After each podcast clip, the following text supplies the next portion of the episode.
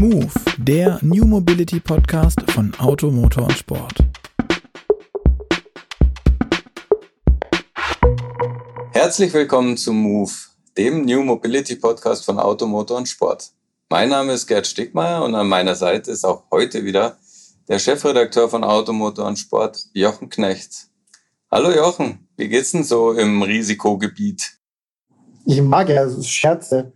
Ähm, auf dem frühen Nachmittag sind wir nicht alle Risikogebiet, Gerd. ja, irgendwie schon. ähm, ich begrüße natürlich auch unsere Hörer da draußen und unseren heutigen Gast. Das ist Dr. Joachim Dörr. Er ist bei Audi für die Entwicklung elektrischer Antriebe verantwortlich. Hallo Joachim.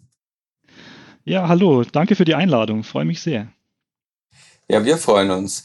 Jochen, äh, durfte ja schon mal mit dir äh, acht Stunden, glaube ich, in einem Auto verbringen. Jochen und Joachim, äh, schön auch irgendwie. Klärt uns mal kurz auf, zu welchem Anlass war das?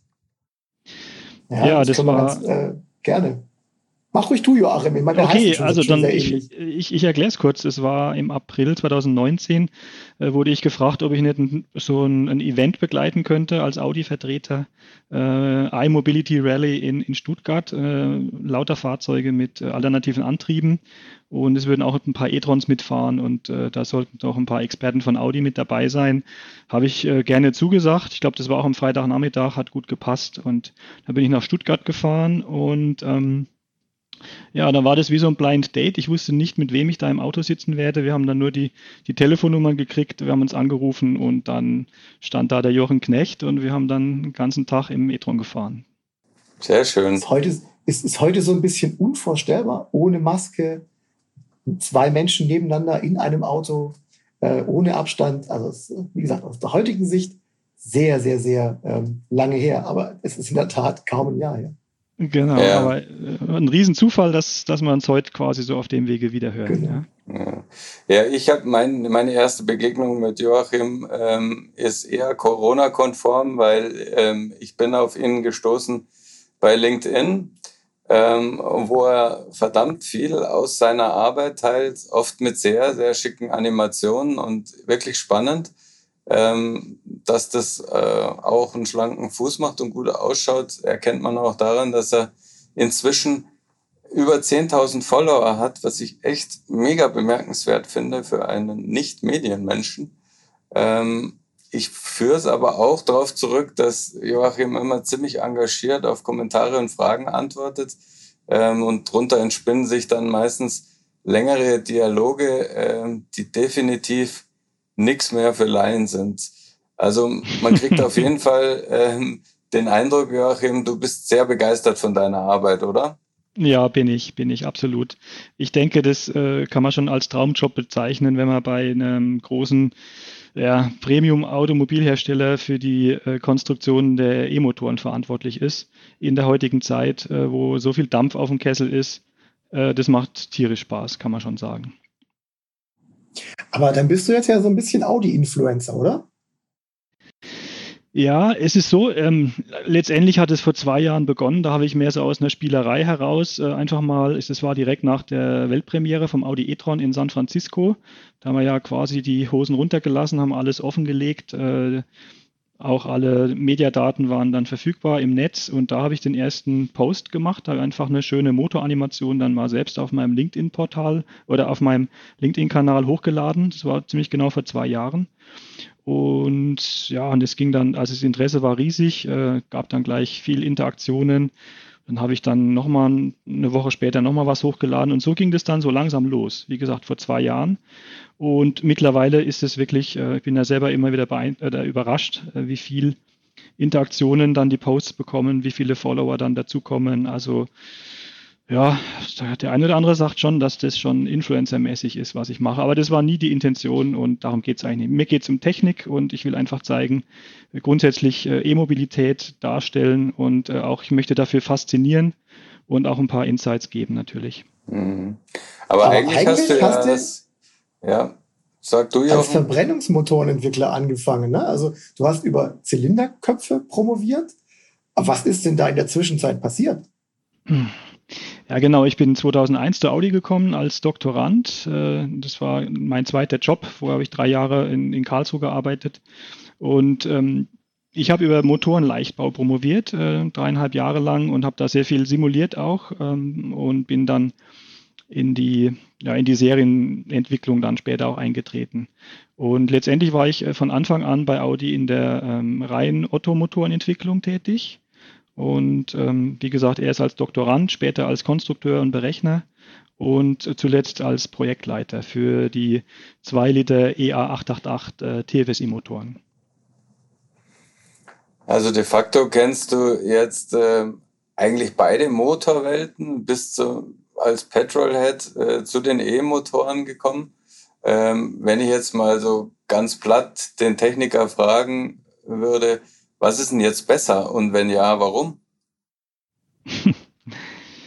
ja, also ganz ehrlich, das, ähm, das sage ich aus tiefster Überzeugung und nicht, weil ich jetzt auf dem Gebiet arbeite. Ich, äh, der Elektromotor ist für, für äh, Traktion, also für das Fahren tatsächlich besser aus meiner Sicht. Es gibt, äh, also er hat ein unheimlich breites Drehzahlband, er braucht kein Getriebe, muss nicht schalten, ähm, hat irrsinniges Drehmoment direkt von, von null weg. Äh, ein Verbrennungsmotor hat ja immer erstmal eine Mindestdrehzahl, ab der er, äh, sagen wir mal, ruhig läuft. Und darunter stirbt er ab. Und in, in dem Bereich beim Anfahren braucht man dann auch eine Kupplung, weil das Auto steht, der Motor läuft. Jetzt muss das eingekuppelt werden, dass es vorangeht. Ähm, Rekuperation beim E-Motor ist natürlich äh, genial. Äh, dass man halt bergab äh, die, die Energie zurückgewinnen kann, die Batterie zurückspeisen kann und zwar nicht nur ein bisschen, äh, sondern wirklich richtig ordentlich. bis zu 220 kW sind da möglich, zum Beispiel beim e-tron bei, einem, bei einer steilen Bergabpassage. Also es, und das Auto fährt natürlich auch äh, extrem toll, sehr leise und doch äh, absolut äh, kraftvoll. Ja, aber ähm, wenn ich mir das jetzt angucke, du hast ja zuletzt ähm, für Vierzylinder gearbeitet. Ne? Das wäre jetzt so ein kleines Spektrum bei Benzinmotoren. Es gibt ja noch tausendfach mehr, äh, Achtzylinder, Sechszylinder, äh, verschiedenste Bauformen. Glaubst du, dass wir irgendwann so eine Art von Vielfalt auch bei den Elektromotoren haben? Ähm, ich denke, so weit spreizen wird es sich nicht. Also wir haben ja heute Otto, Diesel, äh, Erdgas, äh, Ethanolmotoren ähm, Hybride, Mild-Hybride und dann halt auch alle möglichen Zylinderzahlen. Äh, ich denke, die Spreizung wird nicht so groß werden bei der E-Traktion, aber dennoch gibt es äh, ja verschiedene E-Maschinentypen, ähm, die in Frage kommen. Natürlich kann man auch das Getriebe, äh, ist ja sehr viel kleiner, so ein Einganggetriebe in der Regel, ähm, kann, man, kann man auf verschiedene Arten uh, umsetzen. Äh, also es gibt schon auch ähm, sagen wir mal, Optimierungsspielraum und äh, Variabilität, mhm. aber halt nicht so sehr wie bei den klassischen Verbrennungsmotoren. Ja. Wenn man jetzt da mal so ähm, anfängt ähm, nachzubohren und zu gucken bei Elektromotoren, dann stößt man auf so Sachen wie ASM, PSM, also Asynchronmotoren oder permanent erregte oder auch stromerregte Synchronmotoren. Ähm, Kannst du denn ähm, für uns und für unsere Hörer vielleicht mal ein paar der wichtigeren Motortypen ähm, charakterisieren und, und ein paar Vor- und Nachteile nennen, so typische, warum man die einsetzt? Ja, das kann ich gern machen. Also im Grunde gibt es drei äh, relevante Antriebsmaschinen für die E-Traktion. Du hast es ja schon genannt. Also zum einen äh, die permanent erregte Synchronmaschine, PSM, vielleicht als, als ein prominentes Beispiel. Ähm, das kann man sich so vorstellen, äh, im, im Stator der E-Maschine wird ja immer ein umlaufendes Magnetfeld erzeugt und der Rotor, der sich drehen soll, muss sich da quasi einhängen. Ähm, mhm. das, das macht die PSM-Maschine derart, dass da eben Permanentmagnete eingebettet sind im Rotor. Und wenn sich das Stator-Magnetfeld dreht, dreht sich der Rotor mit. Ja. Mhm. Ähm, dann gibt es die fremderregte Synchronmaschine. Dort sind im Rotor keine Permanentmagnete drin, sondern im Grunde kleine Elektromotoren, äh, kleine Elektromagnete, Entschuldigung. Das heißt, äh, dort kann man quasi Magneti äh, den Magnetismus im Rotor äh, an- und ausschalten. Mhm. Und insofern kann ich quasi den Statorstrom steuern, aber auch den Rotorstrom steuern.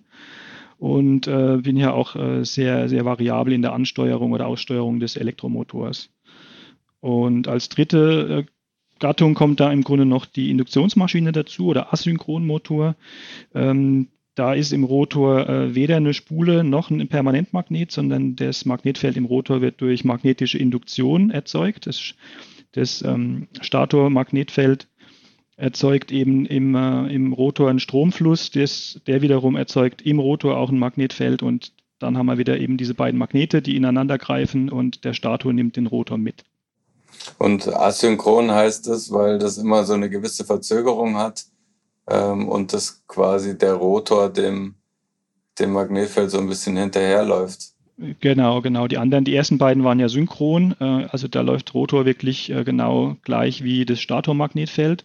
Bei der mhm. Asynchronmaschine ist es so, ich brauche immer einen gewissen Schlupf, weil durch die Induktion, äh, also ich kriege erst einen Stro äh, eine, ich, es wird erst eine Spannung in, im, in, äh, im Rotor induziert, wenn sich der magnetische Fluss ändert in, ja. in der Rotorspule.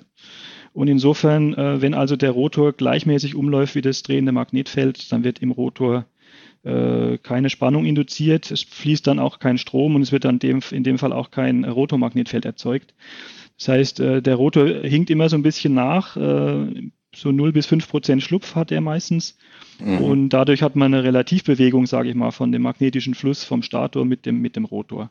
Und dann erst äh, wird eben auch im Rotor der, das Magnetfeld erzeugt, was sich dann in das asynchron drehende Stator-Magnetfeld einhakt. Ja, das, heißt, es ist, das ist ein ziemlich kompliziertes Thema, was ich gerade versuche, möglichst bildlich zu beschreiben. ja. Ich habe es fast nicht gemerkt. Ähm, und diese unterschiedlichen äh, Motorentypen, ASM, PSM, Fremd, äh, Stromereg, ähm, haben die auch unterschiedliche Anwendungsprofile oder äh, ist es eigentlich wurscht, was ich ins Auto einbaue? Nee, das ist, das ist nicht wurscht. Also man, es gibt durchaus, sagen wir mal, äh, Use Cases oder Betriebszustände, wo der ein oder andere Motor Vorteile hat. Äh, sagen wir mal, ganz auf einer hohen Flugebene kann man sicherlich sagen, ähm, die PSM-Maschine ist so ziemlich das effizienteste, was man machen kann. Äh, dort, äh, die haben, hat auch eine sehr hohe Leistungsdichte, äh, je, je, nach Magneten, die man da einbaut. Gibt es zum Teil sehr, sehr teure Magnete auch, dann sind die sehr leistungsdicht, die Maschinen. Ähm, aber sie sind auch sehr effizient äh, im, im unteren und mittleren Drehzahlbereich. Also ich sage mal gerade äh, für Überlandfahrten oder so. Asynchronmotoren ähm, sind äh, etwas weniger effizient, gewinnen aber hinzu bei höheren Drehzahlen. Das heißt, äh, sag mal, für Autobahnfahrten kommt die Asynchronmaschine fast an die PSM-Maschine heran. Und ähm, die fremderregte Synchronmaschine, ich habe es vorhin gesagt, die kann ich halt auch, da kann ich zwei ähm, äh, zwei Komponenten äh, fein regeln, den Stator und den, den Rotorstrom. Und ich kann auch entsprechend viel Strom in den Rotor schicken, kann, kann mir dadurch ein, ein sehr starkes Rotormagnetfeld erzeugen und kann dann auch äh, bis in höhere Drehzahlen hinein auch mehr Leistung fahren. Also es sind dann äh, durchaus auch Antriebe für, für High-Performance-Fahrzeuge zum Beispiel. Mhm. Was man vielleicht noch dazu sagen muss, das ist ganz wichtig, äh, die PSM-Maschinen haben einen Nachteil, die haben, ähm, die brauchen eben seltene Erdmagnete, also sehr sehr äh, hochwertige Magnete mit diesen seltenen Erden drin. Das Thema ist sicherlich äh, dem einen oder anderen Begriff. Und es ist natürlich, es kann ein Rohstoffrisiko werden äh, mit der Zeit. Deswegen ist die Asynchronmaschine braucht das nicht. Die hat eigentlich nur, ähm, ich sag mal, ähm, Eisen, äh, Aluminium und Kupfer äh, in der E-Maschine drin und die fremderregte Synchronmaschine hat halt auch nur Eisen und Kupferdrähte und eben keine Magnete. Hm. Ähm, ist das der Grund, warum, warum ihr bei Audi eher auf die ASM setzt? Jetzt, der e-tron hat ja vorn und hinten ASM-Maschinen, oder? Genau, genau. Ja, das, da gibt es viele Gründe, warum wir das so gemacht haben. Also zunächst einmal ist anzumerken, dass wir also ungefähr 2011, 12 äh, mit der Konzeptentwicklung von dem Audi e-tron begonnen haben, mit einer ganz kleinen äh, Truppe von Experten bei uns bei Audi und damals äh, war gerade eine extreme Preisexplosion der Magnete. Ja, keiner wusste so genau, wie geht es weiter und geht es irgendwann mhm. wieder runter. Das heißt, ähm, das war sicherlich auch ein Grund, weshalb man da vielleicht einen Fokus drauf gelegt hat. Aber insgesamt hatten wir schon recht früh ein klares Bild, wie der Antriebsbaukasten von dem Audi e-tron aussehen soll. Ähm, da habe ich ja auch äh, ein paar, paar Grafiken auf meinem LinkedIn-Channel gepostet.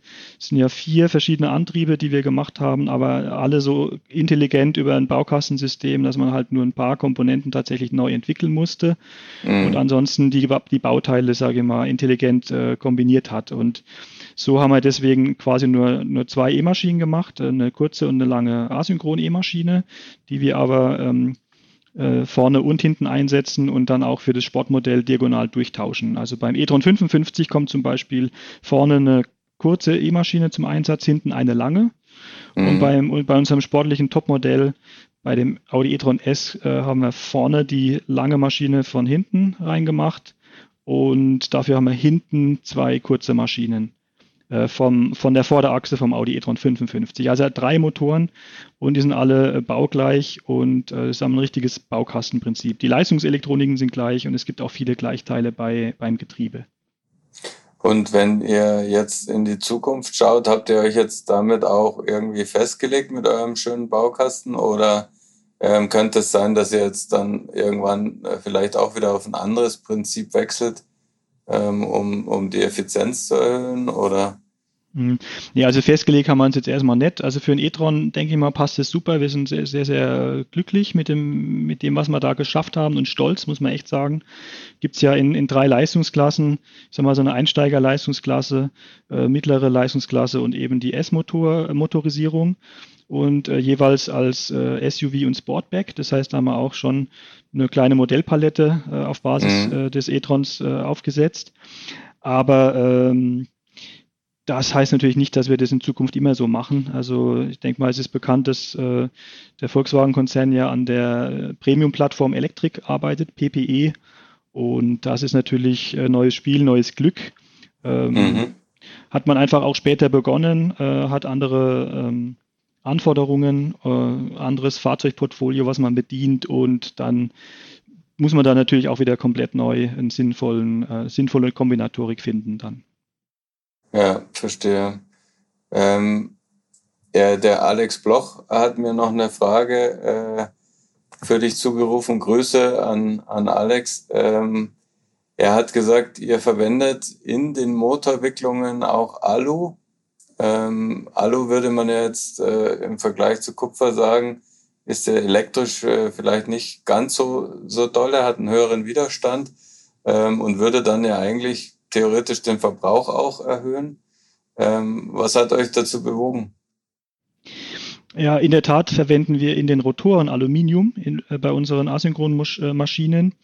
Ähm, die, es ist, muss man aber aufpassen, also es ist nicht ein Aluminium, was man kennt aus, aus dem Motorenbau, das sind ja alles äh, Legierungen, die sind auf Festigkeit, gute Gießbarkeit und so weiter getrimmt. Äh, was wir hier verwenden, ist hochreines äh, Aluminium. Äh, einfach äh, wegen der hohen Leitfähigkeit, die man dann hat, also mhm. elektrische Leitfähigkeit. Ähm, es ist, es ist zwar ein relativ weicher Werkstoff, weil er eben nicht legiert ist, aber halt für die E-Traktion natürlich perfekt, weil er eine, eine, sehr, sehr hohe Leitfähigkeit hat. Ein bisschen geringer als ähm, äh, als Kupfer. Da hat der, der Alex Bloch äh, recht, das stimmt.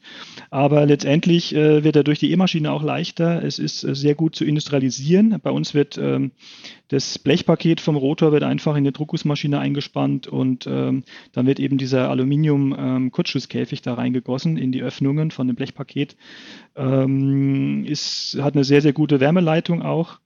Ähm, also es hat auch Vorteile. Die Mass Massenträgheit äh, vom Rotor wird, wird geringer natürlich äh, aufgrund des geringeren Gewichts. Das heißt, ich sage mal, in Gänsefüßchen das Ansprechverhalten des Motors profitiert davon. Ja, also wir sind äh, sehr, sehr zufrieden mit, mit, äh, mit dem Aluminiumrotor äh, bei unserer Asynchronmaschinen. Ganz interessant im Übrigen ist, äh, es wird ja auch immer so auf Tesla geguckt, ja, machen natürlich auch geniale Elektroautos, keine Frage, aber die haben auf der Vorderachse auch Asynchronmotoren und äh, bisher immer mit Kupferrotoren. Und jetzt im Model Y, also das neueste Modell, da haben sie jetzt auch auf ähm, Aluminiumverguss umgeschwenkt, also mhm. so wie wir das beim e-tron machen. Also ja. was, mich ja, was ich ja spannend finde, du hast ja, hast ja euer, euer, euer sportliches Modell, den S, auch schon angesprochen. Ähm, drei Elektromotoren, zwei hinten, einer vorne. Ähm, das hat ja einen Vorteil, weil die Elektromotoren, was die Regelgeschwindigkeit angeht, natürlich ein Riesenvorteil sind, äh, viel schneller, viel direkter, was äh, natürlich wahnsinnige Fahraktivität bringt. Ähm, aber warum habt ihr da nicht vier, vier Motoren reingebaut?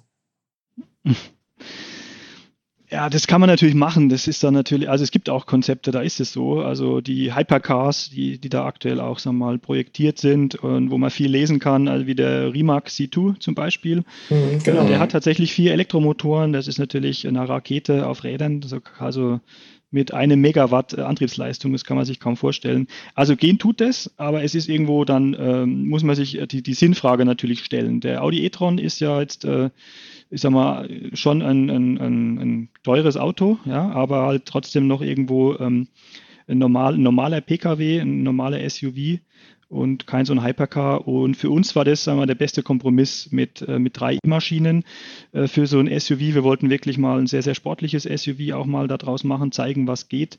Und letztendlich vorne hat man ja immer auch, sagen wir mal, äh, das, das Lenkrad und die Räder, die eben einen Lenkwinkel einleiten können. Äh, die Hinterachse läuft in der Regel halt nur mit und mit dem Audi e-tron mit zwei E-Maschinen hinten können wir halt ein aktives elektrisches Torque-Vectoring machen. Das äh, generiert ein irrsinniges äh, Giermoment äh, um die Fahrzeughochachse. Das heißt, das Auto wird, wenn ich in, durch einen Kreisel fahre und ich gebe äh, einen kurzen Gasstoß, dann wird das Auto richtig in die Kurve reingezogen. Das heißt, der der Kurvenradius wird dann äh, eigentlich äh, enger anstatt weiter, wie man das eigentlich kennt, wenn ich in der Kurve Gas mhm. gebe. Ist also wirklich ein sehr beeindruckendes Fahrverhalten. Muss man sich ein bisschen dran gewöhnen, macht aber irrsinnig viel Spaß, muss ich sagen. Mhm. Und steht, steht sowas von vornherein im Lastenheft für so ein Audi e-tron? Oder, oder ist es dann, während man sich dieses Auto ausdenkt, ist es dann so Wunsch und Idee von dir oder von deinen Entwicklerkollegen? nee, das stand tatsächlich von Anfang an im Lastenheft und es war auch ganz, ganz wichtig, dass das der Fall war, weil äh, wir mussten natürlich äh, auch gucken, dass am Ende die, das größte Antriebsaggregat sauber in die Plattform reinpasst. Deswegen, wir haben tatsächlich auch auch, äh, auch ähm, obwohl wir den, diesen e-tron S jetzt erst vorgestellt haben, äh, vor einem halben Jahr, haben wir aber mit, äh, also vom, vom Antriebsbaukasten mit genau diesem Twin-Coax-Antrieb von, mhm. von dem e-tron S haben wir angefangen. Weil wir mussten einfach sicherstellen, dass wir alle Komponenten, die wir da reinbauen in, oder die wir verbauen wollen in unserem Antriebsbaukasten, äh, so dimensioniert sind, dass äh, am Ende auch die größte Achse ins Auto reinpasst. Ja? Deswegen haben wir dann eben mit den beiden kleinen Rotoren oder mit den beiden kleinen E-Maschinen angefangen, die hinten ähm, im, im, ähm, im Achsträger Platz finden müssen, die Leistungselektroniken und äh, die Getriebe. Und dann, als das klar war, dass das alles so reinpassen wird, und dann haben wir eben den restlichen Baukasten ausgelegt. Also dann kam eben die Vorderachse dazu mit der gleichen kurzen E-Maschine äh, und eben ähm, die Hinterachse vom Audi e-tron 55 mit, dem, mit der längeren E-Maschine. Mhm. Und ähm, eigentlich ähm, seid ihr jetzt trotzdem noch die ersten, die sowas in Serie haben, also drei Motoren, oder? Soweit ich sehen kann. Ja, genau. Das, ja. Da waren wir jetzt wirklich die ersten, da sind wir auch wirklich stolz drauf. Und äh, das, das, das, Kundenfeedback äh, ist also wirklich gigantisch. Die Leute freuen sich tierisch auf das Auto. Es gibt auch schon zahlreiche Vorbestellungen. Äh, mhm. Ich selber habe das Glück, ähm, dass ich jetzt im Moment gerade ein Audi e-tron S fahren darf. Den habe ich Ende September bekommen. Das ist so eine, so eine 30, 30 äh, Fahrzeuge Flotte, die wir aufgelegt haben, wo wir quasi ein paar Führungskräfte, Spezialisten äh, und Fachleute durften jetzt oder dürfen jetzt das Auto die nächsten Wochen fahren, äh, quasi auch um, um dem Auto, dem Antrieb nochmal dem Let den letzten Schliff zu verpassen. Das heißt, es gibt dann direkt Kundenfeedback von uns eben ähm, an unsere Qualitätssicherung und an die Fachabteilungen, wenn, wenn uns was auffällt, bevor wir dann äh, das Auto ausliefern. Mhm. Aber ihr macht ja jetzt auch, äh, werdet ihr noch dieses Jahr, glaube ich, zumindest vorstellen, den e-tron GT, also äh, sage ich mal ein Auto, was eng verwandt ist mit, mit dem Porsche Taycan. Ähm, mhm. Das heißt, ein, ein noch sportlicher positioniertes Auto als der e-tron, äh, ja, der normale. Klar. Und ähm, der hat aber jetzt nicht zwei Motoren hinten. Stattdessen hat er ähm, zwei Gänge. Was hat's denn damit auf sich? Und mhm. ähm, wie ist, wie ist diese Verkreuzung ähm, im Sinne der Sportlichkeit eigentlich hilfreich? Ja, letztendlich, wenn man ein sportliches Auto, äh, ein sportliches E-Fahrzeug machen will, dann stellt man sich sicherlich äh, im Laufe der Entwicklung die Frage, was, was, was kann ich da machen, um äh, hohe Agilität ins Auto reinzubringen. Jetzt ist so, der Porsche Taycan ist ja, ich sag mal, äh, Sportwagen-like, äh, sage ich mal, oder Audi e-tron GT, äh, sehr, sehr flache Karosserie, sehr windschlüpfrig, ähm, ist zwar ein Viertürer, also Platz für vier Leute, aber dennoch ist immer fast ein Sportwagen, kann man sagen. Ähm, der ist von Haus aus schon so, so dynamisch und so agil, auch durch die Batterie im Unterboden, äh, tiefer Schwerpunkt, also perfekte Straßenlage. Ähm, da war es jetzt in dem konkreten Fall für das, ähm, äh, für das Topmodell vom Porsche Taycan, ähm, geht es ja natürlich auch um, um Beschleunigung und äh, Endgeschwindigkeit. Und mhm. da ist natürlich so ein Zweiganggetriebe schon, schon eine gute Sache, weil ich kann ähm, durch, eine, durch eine größere Untersetzung kann ich natürlich das Anfahrmoment steigern und äh, bin natürlich äh, wahnsinnig schnell bei der, bei der Beschleunigung. Und für die ganz hohen äh, Geschwindigkeiten kann ich auf einen längeren Gang schalten und äh, erreicht dann halt eben auch VMAX von, von 260 zum Beispiel, wie jetzt das beim, beim Porsche der Fall ist. Mhm. Und äh, ohne dass ich jetzt die E-Maschine überdrehe. Ja? Deswegen, ja. also ist, ist, beide Wege sind möglich. Wir haben uns jetzt beim Audi e-tron für diesen Twin-Antrieb hinten entschieden, äh, weil auch, sagen wir mal, VMAX ist hier nur 210, E-Maschinen drehen noch nicht so hoch. Da haben wir dann lieber ins Torque-Vectoring für eine hohe Agilität äh, investiert. Der Porsche Taycan ist schon mega agil und hat hier eher in ähm, in, in Fahrperformance, also Beschleunigung und Endgeschwindigkeit investiert. Mhm. Aber so ganz theoretisch, ganz theoretisch, würde in den dann Audi e-tron GT, würden da auch hinten die zwei Elektromotoren reinpassen oder ist das vom, vom Packaging gar nicht möglich? Äh, gut, das müssen wir sich jetzt mal natürlich äh, im Detail äh, anschauen. Müssen wir einfach mal die, die, die Bauräume übereinander legen ich sag mal so, der, der, der Twin-Antrieb vom Audi e-tron ist schon unheimlich kompakt. Äh, ja. Also es können, kann schon sein, dass er da reinpassen würde. Vielleicht hat es der ein oder andere auch mal äh, schon ausprobiert. Ähm, wir sind auch leicht. Äh, der, der Antrieb hinten wiegt nur 155 Kilogramm, weil er halt eben so wahnsinnig kompakt gebaut ist. Und ähm, der Monoantrieb vom Porsche Taycan, der ist sogar ein bisschen schwerer noch mit dem Getriebe. Ja, ja also ich glaube, also das ich Getriebe. Nehm, ich nehme den, ich nehm den dann mit zwei Motoren als RS-Version, okay? und, und Schaltgetriebe wahrscheinlich. Wenn du das da reinkriegst, machen wir das. ja, also momentan ähm, sind es ja nur zwei Gänge, also die kriegt man, glaube ich, auch noch geschalten, aber man merkt es ja ganz schön, wenn man im Taycan fährt. Finde ich persönlich ja äh, ganz attraktiv, dass man da noch so ein bisschen alte äh, Verbrennerwelt hat, weil dann man einfach diesen Schalldruck irgendwann mal merkt. Ähm, aber selber schalten äh, wäre natürlich noch attraktiver. Sagt der, sagt der alte Verbrennerfahrer. Ja, ich merke schon. Ich habe mir jetzt einen Kommentar erspart gerade. Machst das schon keine nee, Es ist so, wenn man vom Verbrenner kommt und dann äh, vermisst man vielleicht tatsächlich einen Schalldruck. Wenn man jetzt vom E-Fahrzeug kommt und, äh, und dann wieder mal einen Verbrenner fährt und dann, dann will man genau das halt nicht mehr haben. Das ist einfach äh, Gewöhnungssache auch, ja. Ja, mhm. denke ich auch. Dieses ansatzlose Durchziehen vom Elektromotor, muss ich das so vorstellen, ein Verbrenner, keine Ahnung, Drehzahlband von 0 bis 6000 Umdrehungen. Fahrbar ist aber ja nur, ich sag mal, ähm, ab 1500 vielleicht ist das Auto vernünftig fahrbar, ohne Rucken äh, beim Beschleunigen. Das heißt, 4.500 Umdrehungen sind quasi nutzbares Drehzahlband beim Verbrenner.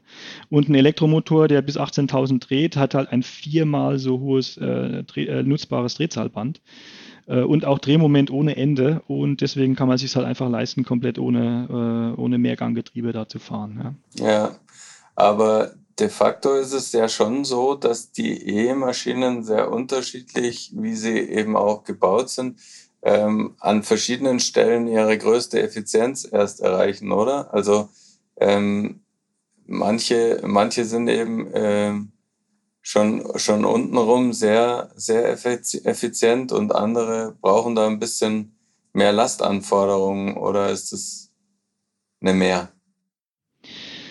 Naja, man kann sich ja die, ähm, die Wirkungsgrad-Kennfelder von so E-Maschinen mal angucken. Äh, man sagt dazu so Muscheldiagramm, da gibt's halt ähm, so Peaks, wo äh, der Bestpunkt erreicht wird bei einer gewissen äh, Drehzahl, äh, Lastanforderung.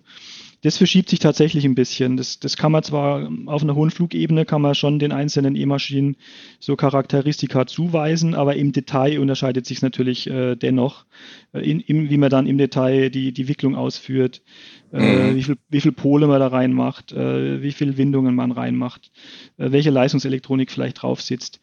Ähm, also ist ganz individuell und ist auch wirklich eine absolute Spezialistenaufgabe bei uns im Haus, äh, hier solche ähm, elektrischen Achsantriebe auszulegen, also das Optimum zu finden äh, aus Leistungselektronik, E-Maschine und Getriebe. Ja? Wie das am mhm. besten zusammenpasst, möglichst so, dass es für viele Fahrzeuge passt. Ja? Ja. Die, die, Guss, die, die Gusseisernen bei uns und auch in unserer Leserschaft, ähm, der eine oder andere Fremde, der ja noch so ein bisschen mit dem Thema Elektromobilität. Ähm, und da macht man sich natürlich echt Sorge, über was redet man so künftig am Stammtisch, wenn man nicht mehr über V8 und Twin Scroll, Turbolader und so das andere Zeug redet. Ich bin so ein bisschen bei Twitter in so eine, in so eine Elektroautofahrerblase reingerutscht und man kommt ja nicht mal raus. Und äh, die Jungs fotografieren alle, beziehungsweise filmen alle ähm, ihre Ladekurven, wenn sie, wenn sie mit ihrem Elektroauto an den Ladesäulen stehen. Ist mhm. das so das neue, ähm, der neue heiße Scheiß, über den man sich künftig auch differenziert äh, am Stammtisch? Oh, Ladekurve kann, kann schon ein Thema sein, ehrlich gesagt. Ich muss ehrlich zugeben, ähm, äh, das ist, also aus der Vergangenheit heraus heißt ja immer so, äh, E-Fahrzeug, okay, nur für die Stadt, für Lang Langstrecke mhm. ist es nichts und, und es gibt so wenig Ladesäulen und dann steht man da stundenlang und so weiter. Und dem ist tatsächlich nicht mehr so, wirklich. Also der, äh, der Audi e-tron ist ja auch bekannt dafür, dass man, dass man eben eine sehr, sehr gute Batteriekühlung, Batteriemanagement, Ladeinfrastruktur gegeben haben. Der lädt wirklich extrem schnell. Und es ist wirklich die wahre Freude, wenn man da, ähm, ich sag mal, an einen Ladepark hinkommt und da stehen schon ein paar Autos und ähm, du bist dann der Erste, der wieder wegfährt. Das ist wirklich, das ist auf jeden Fall äh, ein Thema für einen Stammtisch, auf jeden Fall. Ja. Glaubst du, dass die Ladezeit unterwegs schon ausreichend kurz sind? Weil du postest ja relativ viel über deine, über deine Fahrten, auch Langstreckenfahrten mit dem Auto. Ähm, bist du da schon an so einem Punkt, wo du sagst, ja, mir ist das kurz genug oder schnell genug? Ähm, also tatsächlich ist es mir wirklich äh, schnell genug. Ähm, da muss man, aber, muss man jetzt aber schon unterscheiden. Also wenn jetzt jemand äh, Handelsvertreter ist und wirklich mhm. äh, jeden Tag auf der Autobahn unterwegs ist und da wie selbstverständlich immer so 600, 700 Kilometer abspult und dann geht er höchstens einmal auf Toilette, ähm, dem, dem, wird es, den wird es wahrscheinlich stören, wenn er da mal 20 äh, Minuten stehen muss irgendwo. Ähm, also sicherlich, das, das kann man, kann man denke ich schon sagen. Bei mir persönlich ist es nicht so. Also wir fahren unheimlich gerne mit dem Auto in Urlaub äh, und, und, und wirklich auch äh, noch viel lieber sogar mit dem e-tron, äh, mhm. weil ähm, zum Beispiel ich habe da einen Post, einen, einen Post habe ich mal gemacht im, im LinkedIn, da habe ich das mal erklärt. Wir sind nach St. Peter-Ording gefahren vor zwei Jahren. Ähm, da habe ich es mal wirklich drauf ankommen lassen, 900 Kilometer, ich habe nur zweimal geladen. Da musste ich natürlich wirklich mit der Energie haushalten, äh, aber das hat, hat einwandfrei funktioniert. Es waren dann halt drei Stints mit 300 Kilometer. Ähm, ein Jahr später habe ich gedacht, nee, das war jetzt irgendwie die Familie oder wir mussten eigentlich öfter Pause machen, dann zwischendurch. Äh, deswegen haben wir gesagt, da kann ich auch schneller fahren und, und lad einfach öfter und dann haben wir einfach auch für die Familie mehr Pausen. Das passt dann alles besser. Und das habe ich dann dieses Jahr gemacht und ähm, also Google Earth hat für die Strecke 8 Stunden 50 äh, angezeigt, ohne Verkehr.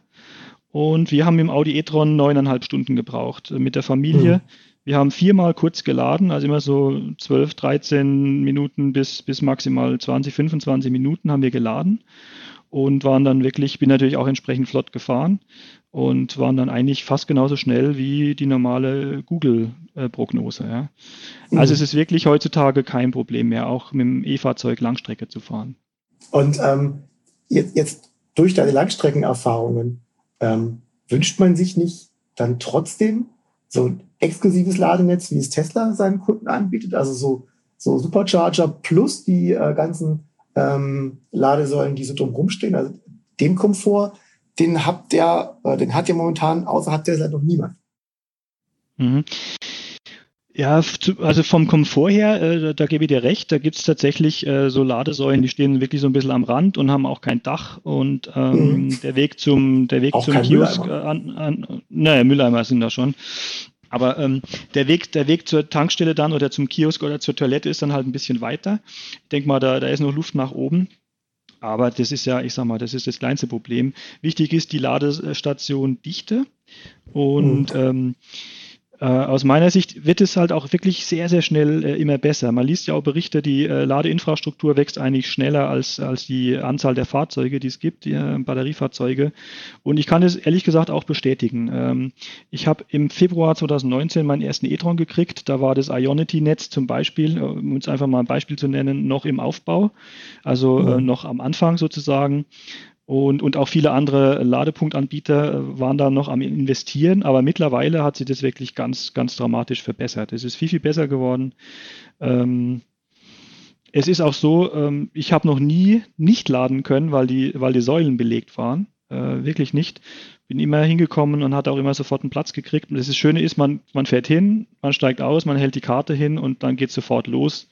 Und äh, ich muss auch nicht ins äh, Kassenhäuschen laufen, um dann zu bezahlen, weil es ist ja, wird ja alles über die Ladekarte abgerechnet. Also unheimlich komfortabel und wie gesagt, ich habe noch nie Probleme gehabt. Okay. Sehr schön. Ja, vielleicht sogar eine Erfahrung, ähm, wo der Jochen zumindest ab und zu auch ein paar negative gemacht hat, äh, wenn ich mich so ja, erinnere. Ich, ich, ich glaube, die haben wir alle auch schon gemacht. Wie gesagt, ich habe immer, ja. ich erwische immer die Ladesäulen, die also erstens regnet es, zweitens haben sie kein Dach und drittens gibt es keinen Mülleimer. Aber die erwische ich grundsätzlich.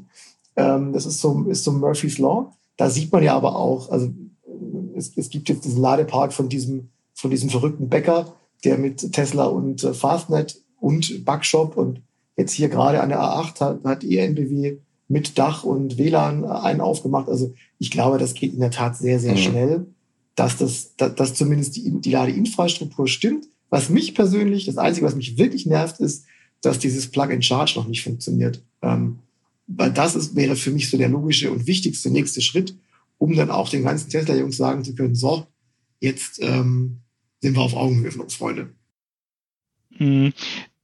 Ja, das ist, das ist natürlich sicherlich richtig. Wenn du das mit Tesla vergleichst, dann ist das vielleicht noch ein Punkt, wo wir, wo wir aufholen. Aber das kommt auch in Kürze, ist ja schon angekündigt. Mhm. Ähm, aber wenn man es mal mit dem Verbrenner vergleicht und die meisten, die, ich sag mal, wir müssen ja schauen, dass man eben die Verbrennerleute auch überzeugt, dass das wirklich eine, eine super, äh, ein super Ding ist, mit elektrisch zu fahren.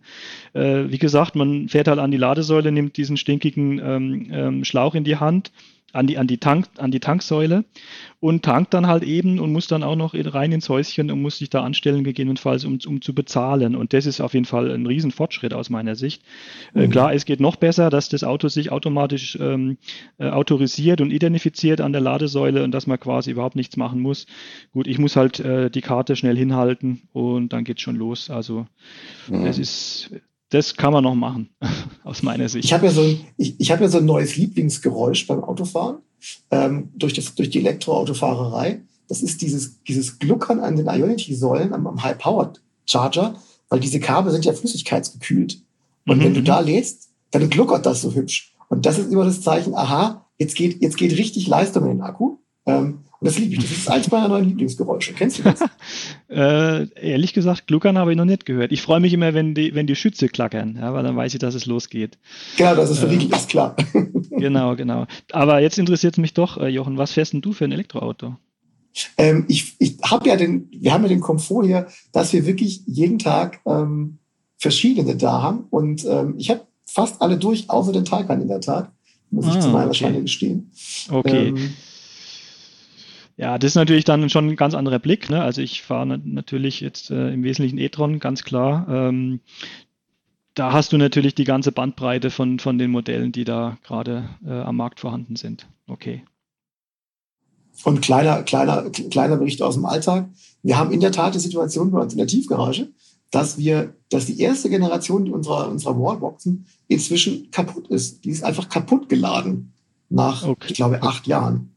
Okay. Ähm, Okay, gut, aber die ist wahrscheinlich auch extrem äh, stark frequentiert, wahrscheinlich permanent im Einsatz, denke ich mal, oder? Ja, am Anfang nicht so. Das ist, ist in der Tat so. Am Anfang waren, dies, waren das halt normale Parkplätze für Verbrennerautos. Inzwischen brauchen wir sogar ein Lade, ein Lademanagement, nicht nur ein Testwagenmanagement, sondern ein Lademanagement, weil wir die ganzen Autos gar nicht mehr alle geladen kriegen, weil wir haben mhm. ja auch einen PFs hier mhm, ähm, mhm. und du kriegst gar nicht so viel, so viel äh, Ladesäulen. Und wir haben, glaube ich, 16 Stück da unten. Also mhm. nicht so richtig wenig Also ich, ich kann mich erinnern, ich bin wie gesagt äh, Februar 19 habe ich meinen ersten e-tron gekriegt, davor nur Verbrenner gefahren und ich muss ehrlich zugeben, ich hatte auch Reichweitenangst. Äh, das hat dazu geführt, mhm. dass ich wirklich auch jeden Abend das Auto angesteckt habe, egal wie viel ich eigentlich gefahren war vorher. Äh, ist eigentlich totaler Bullshit, braucht man gar nicht. Also heute fahre ich ganz viel hier äh, über Land in der Stadt, einfach die ganze Woche über bin ich hier so ein bisschen am Rumfahren und dann geht halt die Batterie immer leer, leer, leer, immer ein bisschen und aber pff, ich tue dann manchmal nur einmal die Woche laden halt, ne, bei mir in der Garage. Äh, muss, muss ja nicht immer randvoll sein, das braucht es ja gar nicht, ja. Nein. Aber das ist, das ist wirklich, also das ist, glaube ich, eine, eine, Beobachtung oder eine Erfahrung, die macht jeder am Anfang, so, wenn er mal ein Elektroauto länger als einen Tag ja, fährt. Ganz dieses, genau. Eben, dieses genau. hektische Anschließen von diesen Autos, weil man könnte ja jetzt sofort spontan 500 Kilometer fahren müssen. Ähm, genau. Das geht, das geht weg zum Glück. Das schleicht sich so langsam aus. Aber das die Erfahrung muss weg, jeder ja. machen. Ja, was, ich, was ich auch, was ich auch äh, gelernt habe und äh, man kann so ein Elektroauto wirklich äh, ganz, ganz genau leer fahren, also auf den Punkt, ja, weil einfach die, die Energieberechnung äh, mit der Batterie ist einfach so genau, dass du wirklich, also wirklich sehr genau siehst, wie weit komme ich denn noch. Und das äh, ist deutlich genauer wie beim Verbrenner. Also wenn ich beim Verbrenner so 20, 30 Kilometer noch habe, da wäre ich schon langsam nervös. Mhm. Ähm, äh, ich habe schon den e-tron schon ein paar Mal leer gefahren, bis auf 8 Kilometer runter, also 2% Akkuladung.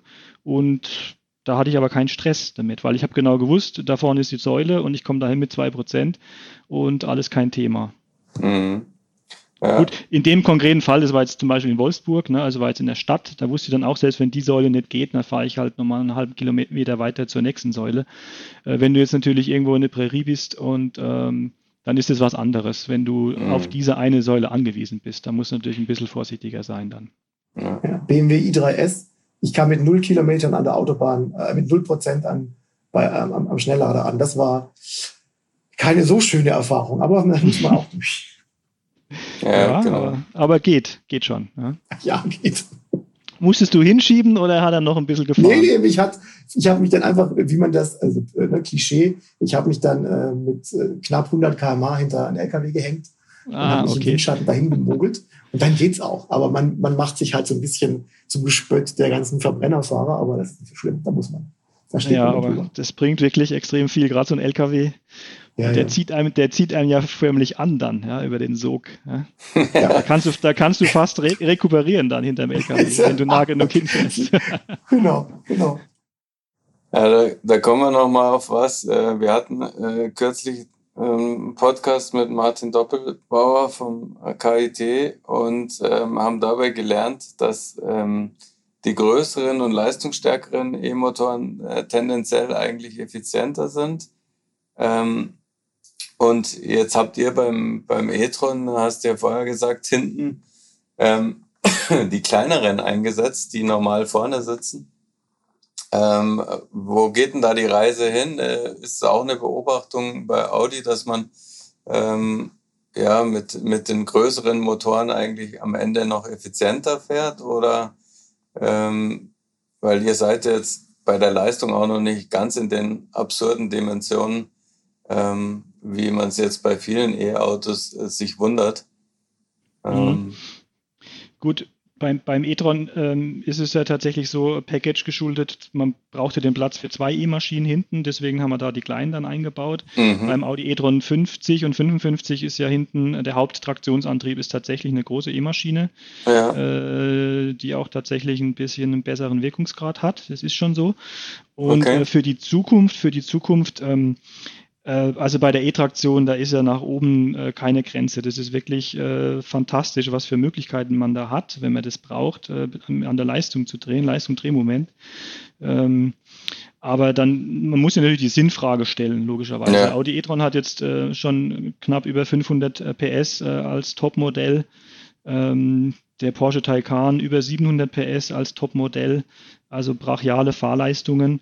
Und also ich, ich persönlich bin der Meinung, viel mehr braucht es dann tatsächlich nicht. Äh, alles ja. andere ist dann wirklich was für absolute Freaks und hat dann auch nichts mehr mit, also überhaupt nichts mehr mit, äh, äh, mit, mit Green Mobility zu tun dann irgendwann. Ja, ich meine, natürlich äh, ist auch ein Hypercar immer noch äh, um, um, um Größenordnungen effizienter wie, äh, wie ein Verbrenner äh, Hypercar.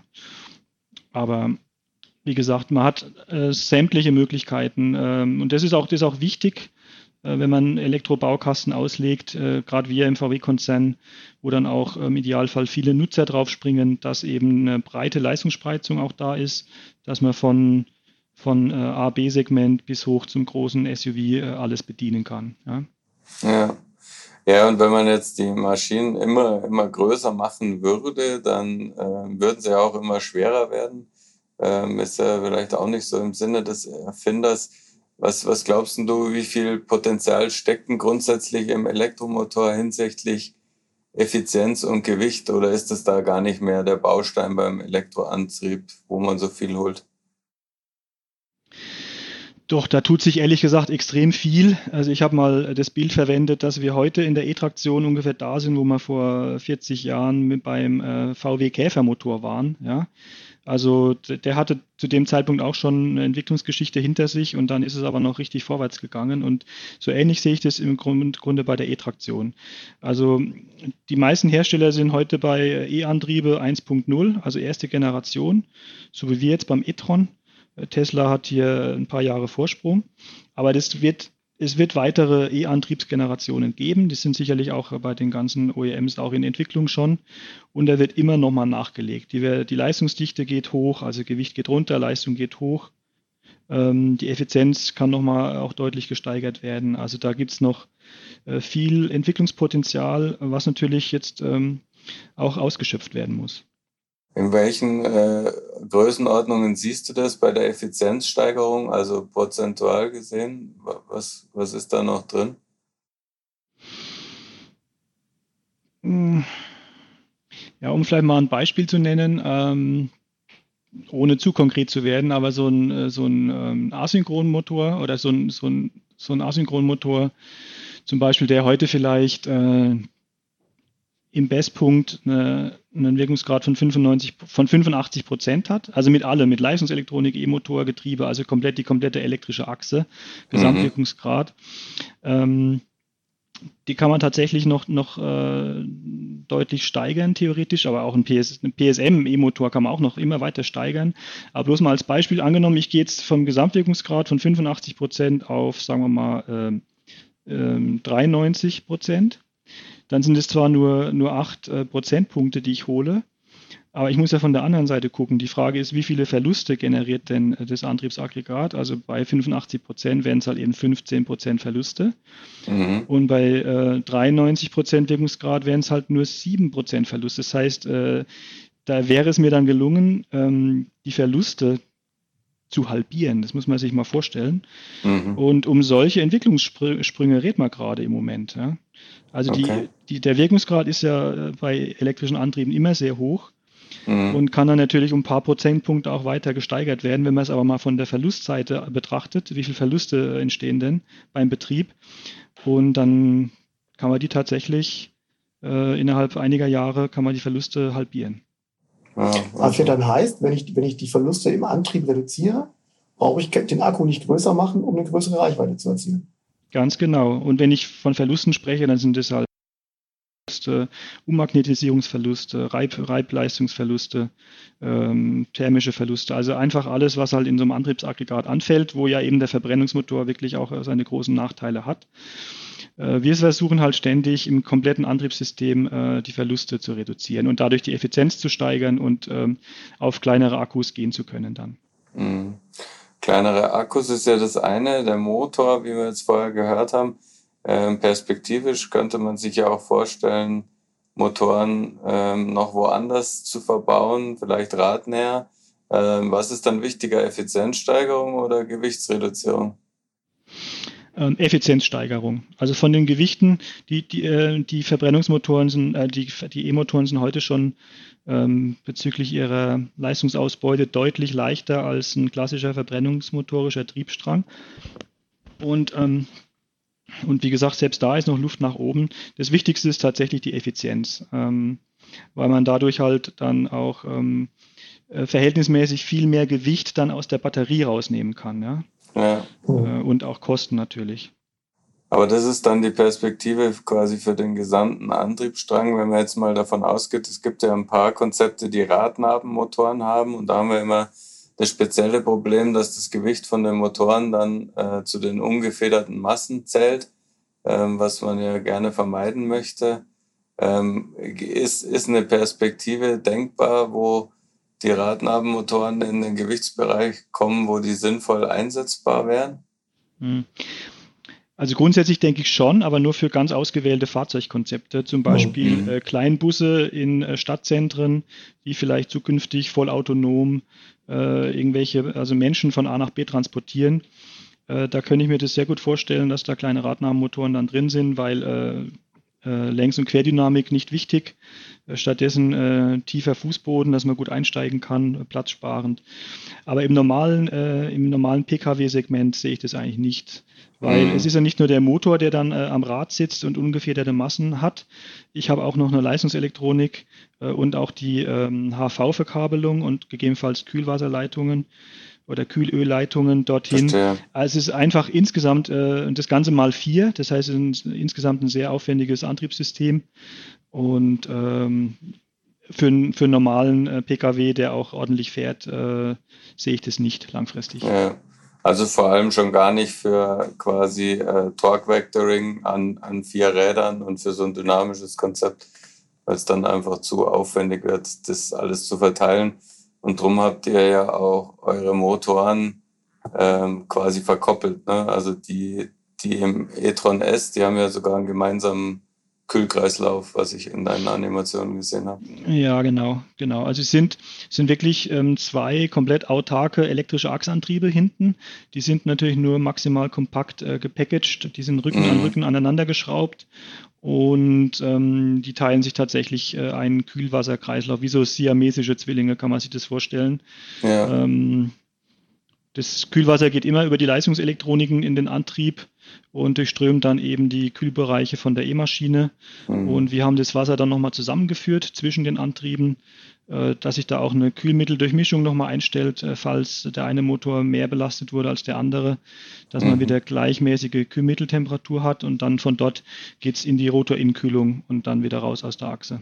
Ja, verstehe. Trotzdem ist jetzt, ähm, sage ich mal, am Ende des Spiels irgendwie beim Elektroantrieb das ganz große äh, Ding, die Batterie. Ne? Ähm, was was hm. wünscht sich denn ähm, ein Antriebsentwickler von den künftigen Batterien? Was, was müssen die können? Ja, zunächst einmal möchte ich eins sagen, äh, weil es ist vielleicht gar nicht jedem klar, letztendlich die E-Maschine, äh, wir, wir reden ja gar nicht so sehr mit der Batterie, äh, wir reden eigentlich im Wesentlichen mit der Leistungselektronik, die ja genau mhm. dazwischen geschaltet ist, zwischen E-Maschine und Batterie. Das ist quasi wie so ein Projektleiter, die, die Leistungselektronik managt alles und im Wesentlichen haben wir eigentlich Kontakt, also wir E-Maschinenleute haben eigentlich Kontakt im Wesentlichen zu der Leistungselektronik. Äh, Batterie, was wünscht man sich da? Also was auf jeden Fall der richtige Schritt ist äh, zukünftig aus, aus meiner Sicht, ist äh, der Sprung jetzt auf 800 Volt, der, der kommt. Der Taycan hat es schon vorgemacht. Äh, es ist auch bekannt, dass äh, der PPE auf 800 Volt geht. Unser ähm, großer neuer Premium-Elektrobaukasten. Äh, natürlich weitere Steigerung der Energiedichte und, und der Ladeperformance. Auch das wird automatisch auch besser mit 800 Volt, ähm, die Ladeperformance und äh, ja, auch eine thermische Stabilität natürlich, weil ähm, beim Audi e-tron S zum Beispiel ist es so, wir haben wirklich sehr, sehr gut gekühlte E-Maschinen und haben die Kühlkonzepte natürlich übernommen, auch äh, vom e-tron 55. Und ähm, ich sag mal, das, das Bottleneck ist da äh, zum Teil auch die Batterie, die dann äh, natürlich, da müssen äh, dreimal eben die Ströme für die drei Motoren bereitgestellt werden. Da fließen dann bis zu 1100 Ampere in der Batterie. Wahnsinn. Und das heißt, äh, auch da äh, die Leistungsfähigkeit der Batterien, die müssen natürlich mitgezogen werden dann mhm. Äh, bei extrem sportlichen Konzepten. Verstehe. Also im, im, im, im Vorgespräch hast du uns ja mal erzählt, ähm, dass ihr plant, euer Eigenheim mit einer Solaranlage und Batteriespeicher auf, da, äh, auszurüsten. Ähm, ich, ich bin da extrem interessiert dran. Ich frage mich ja, das denke ich, mir. Das denk ich mir. Wäre wär das nicht auch praktisch, wenn der e-tron dann auch bidirektional laden könnte? Weil dann könntest du den auch gleich an, an dein Haus anschließen und hättest gleich so einen, so einen ähm, Pufferspeicher dabei. Mhm. Ja, das denke ich mir, dass du da sehr interessiert bist. Ich kann, ich kann mich noch erinnern, dass wir uns sehr viel auch über dein Smart Home unterhalten haben damals, äh, als wir da mal einen Tag verbracht haben. Ähm, ja, das ist wirklich. Home, genau. Genau, das ist wirklich ein super spannendes Thema und äh, ich überlege tatsächlich, wann vielleicht der richtige Zeitpunkt ist. Äh, denn ähm, mit dem bidirektionalen Laden kann man ja das äh, Elektrofahrzeug im Grunde als äh, stationären Energiespeicher in das äh, Hausnetzwerk einbinden. Und zum Beispiel, wenn man eine Photovoltaikanlage hat, halt eben äh, den Strom ins Auto speisen und dann bedarfsgerecht aber auch wieder zurück ins Hausnetzwerk speisen. Und vielleicht braucht es dann nur einen sehr kleinen äh, Batteriespeicher fürs Haus und äh, eben den großen Pufferspeicher, das macht dann das Auto quasi. Also es ist eine sehr interessante Entwicklung, da arbeiten auch äh, viele dran. Ähm, es muss halt immer, ähm, nicht nur die Wallbox muss das können, auch die Fahrzeuginfrastruktur muss es können genau. und auch ähm, die, die, die Ladestecker brauchen die entsprechend, das entsprechende Kommunikationsprotokoll auch und die, äh, die entsprechenden äh, Datenleitungen dafür. Ich, ich, rechne, ich rechne sehr damit, dass das äh, bald auch äh, in Serie geht bei dem einen oder anderen. Äh, auch Audi ist da dran. Ist auf jeden Fall eine super vielversprechende Technologie. Ja, und, äh, für die Zwischenzeit könntest du dir ja so ein von Hut abgehangenen Nissan Leaf einfach neben das Haus stellen, so einbetonieren. Der kann das. Wo hast du das? Hast du deinen, deinen großen Speicher? Okay, muss mal gucken, ob ich irgendwo noch einen Platz habe, dass ich, dass ich den dann da hinstelle. Ja. Vielleicht pflanze ich noch ein paar Pflanzen drumherum, dass es, dass es gut ausschaut. Ja, das Ding kriegt man schon integriert. Ja, und immer noch besser als, als die, eine Zeit lang hat man ja die Öltanks im Garten vergraben. Ähm, genau. Das ist auf jeden Fall umweltfreundlicher. ja, das stimmt, das stimmt, ja. Ähm, wenn wir jetzt eh gerade schon ähm, beim persönlichen äh, Zuhause waren, dann würde ich unser wirklich spannendes Gespräch äh, gerne mit unseren standardmäßigen A-B-Fragen abschließen. Die okay. funktionieren so, ich äh, nenne dir zwei Alternativen ähm, und du sagst möglichst schnell und spontan die eine oder die andere. Ich fange okay. mal an. Äh, Streamingdienst oder CD und Schallplatte? Mm, Streamingdienst. Okay. Ferrari oder Tesla ist natürlich gemein für einen Audi-Mann, aber Te Standardfrage. Nee, das ist, das ist okay. Tesla. Okay. Apple oder Google? Uh, Apple. Okay. Loft da waren wir damals schon nicht einig im Auto. Ja, jetzt kommt das wieder, ja. Der Jochen kann es nicht lassen, der muss dann immer irgendwas noch dazu sagen. Ich muss immer sticheln gegen Apple. Ja, ich habe mich ja wirklich damals darauf eingestellt, dass ich hier äh, dem Auto-Motorsportjournalisten ganz viele Fragen zum e-tron beantworten muss, aber dem war nicht so. Wir haben uns blendend über Gott und die Welt unterhalten. ähm, nächste Frage wäre, du hast ja eigentlich implizit auch schon so ein bisschen beantwortet, Loft in der Stadt oder altes Bauernhaus auf dem Land? Äh, ja, auf dem Land, also puh, dann Loft in der Stadt. Okay weil Land ist ja ein sehr weitläufiger Begriff. Also die haben tatsächlich ein, ein schönes Haus äh, neben so einem Acker im Grünen und sind trotzdem in Stadtnähe. Das ist für uns perfekt. Aber so mhm. komplett auf dem Land, dann, dann lieber Loft. Ja. Also Loft auf dem Land quasi. Oder ähm, Bauernhaus in der Stadt. Loft, genau. ja. Im, Im Auto vorne oder hinten brauche ich wahrscheinlich bei dir auch nicht fahren. Äh, Fahrer ja, oder Beifahrer? Links. Vorne, vorne links, alles klar. Ja. Ähm, Datenschutz und AGBs, bist du eher so ein Aluhut-Typ oder Accept All und her mit der App? accept All. Okay. Ähm, Hobbys, Fliegenfischen eher der Typ oder Motorradfahren? Motorradfahren. Habe ich tatsächlich ein paar Jahre gemacht, war super toll habe ich dann aber verkauft, als wir Nachwuchs gekriegt haben. Mhm. Und mhm. ähm, in meiner früheren Heimat war das auch äh, gigantisch schön, im Pfälzerwald Motorrad zu fahren.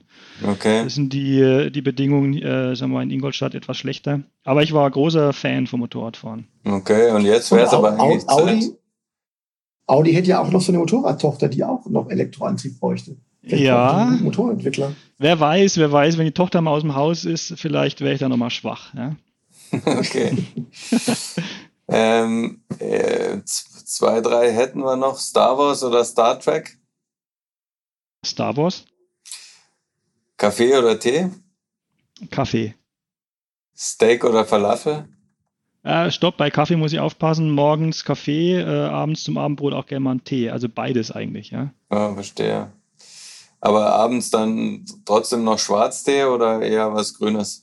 Nee, schwarz geht immer. Kaffee oder Tee, ganz egal. Also ich, das kann ich auch abends, kann ich auch einen Kaffee trinken, wäre auch kein Problem. Okay. Und Steak oder Falafel?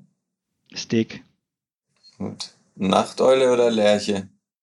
Nachteule, leider. Okay. ja, ich würde da ja gerne meinen Biorhythmus ein bisschen umdrehen, aber es ist einfach schwer. Man hat es so drin. Ja, und ich, bin glaube auch. nachtaktiv. Ja. Ja, vielleicht für Nachwuchs gar nicht so schlecht, oder? Gut, dann würde ich sagen, Joachim, ähm, ganz, ganz herzlichen Dank. Ich fand es ein super spannendes Gespräch ähm, und hoffe, dass unsere Zuhörer jetzt vielleicht äh, an den Stammtischen ein bisschen mehr über Elektromotoren fachsimpeln können, als immer nur über Ventilverstellungen oder Turbolader. Ähm, Ja, ho hoffentlich, ja. ich sag ähm, auch an alle da draußen, vielen Dank fürs Zuhören. Und äh, wir sind wieder dran in zwei Wochen, wieder am Freitag.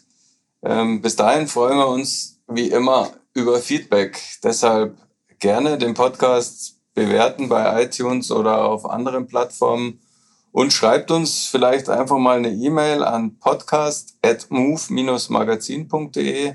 Da könnt ihr uns dann sagen, wie es euch gefallen hat oder was ihr sonst für Anregungen hättet. Ähm, für alle Podcast-Hörer haben wir natürlich auch noch ein kleines Schmankerl, äh, wie jedes Mal. Wenn ihr auf www.motorpresse-aktion.de slash AMS geht, dann könnt ihr euch eine Gratisausgabe der aktuellen Automotor und Sport bestellen. Vielleicht für dich auch was, Joachim. Ähm, ich glaube, aktuell ist gerade eine Audi-Geschichte auf dem Titel. Mhm. Ähm, könnte ganz passend sein. Du, Gerd, ich bin seit Jahren Automotor-Sportleser. Ja? Okay. Nur so nebenbei. Alles klar. Ähm, dann äh, ist es für dich jetzt in dem Fall nichts. Äh, für unsere Hörer es aber frei Haus und umsonst. Also ich denke, das ist ein faires Angebot. Und ansonsten hoffe ich, ihr seid auch beim nächsten Mal wieder dabei. Und ich sag Tschüss zu Jochen und Joachim. Den Ja. schließe ich mich an. Vielen Dank. Vielen herzlichen Dank. Äh, habe mich echt gefreut äh, über die Einladung. Hat super Spaß gemacht und würde mich freuen, wenn wir uns auch mal persönlich treffen, Gerd. Und Ja. äh, gern, gerne auch nochmal mit dem Jochen. Äh, Wäre echt cool. Ja? Gut. Wir, wir, wir kommen vorbei, wenn dieser, wenn dieser Audi e-tron GTRS fertig ist. Dann fahren wir zusammen eine Ausfahrt. Passen ja vier Leute rein. Ja, Genau. können wir gerne machen. Ja? Bin ich auch noch mitgefahren, ehrlich gesagt. Okay. Super. Also macht's gut. Bis dann. Ciao, Bis ciao. dann. Ciao.